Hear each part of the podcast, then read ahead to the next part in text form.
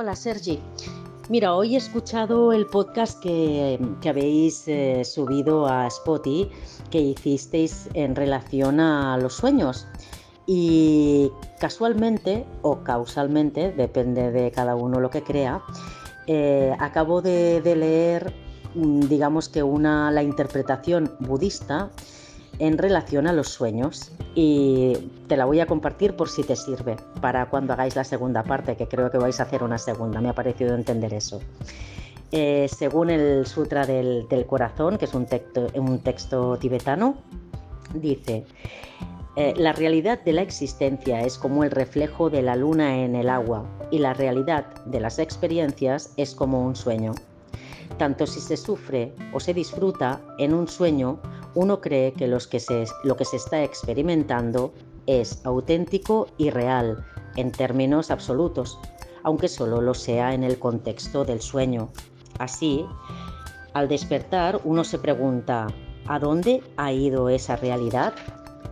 Las personas, los árboles, los montes, etc., que se percibían solo un instante antes, eran solo una ilusión basada en la vacuidad.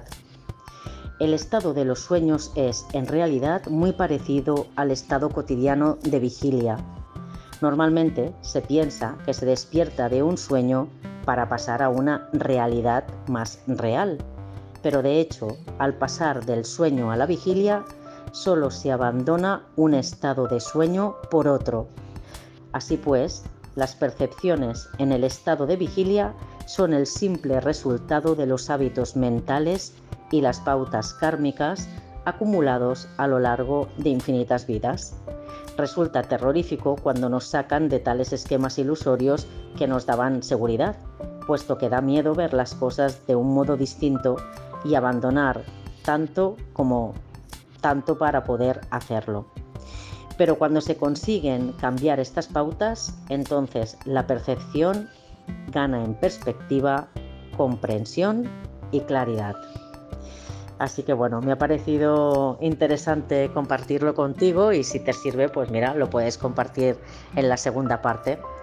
Los budistas, al igual que, los advaitas y otras, digamos, creencias espirituales, eh, apuestan incluso una parte de la, de la, ciencia, la parte de universos paralelos y teorías de cuerdas y, bueno, incluso la cuántica, hablan precisamente de, que, de la vacuidad, del espacio vacío y que, y que nada existe en realidad, que todo es una percepción y de hecho es una falsa percepción.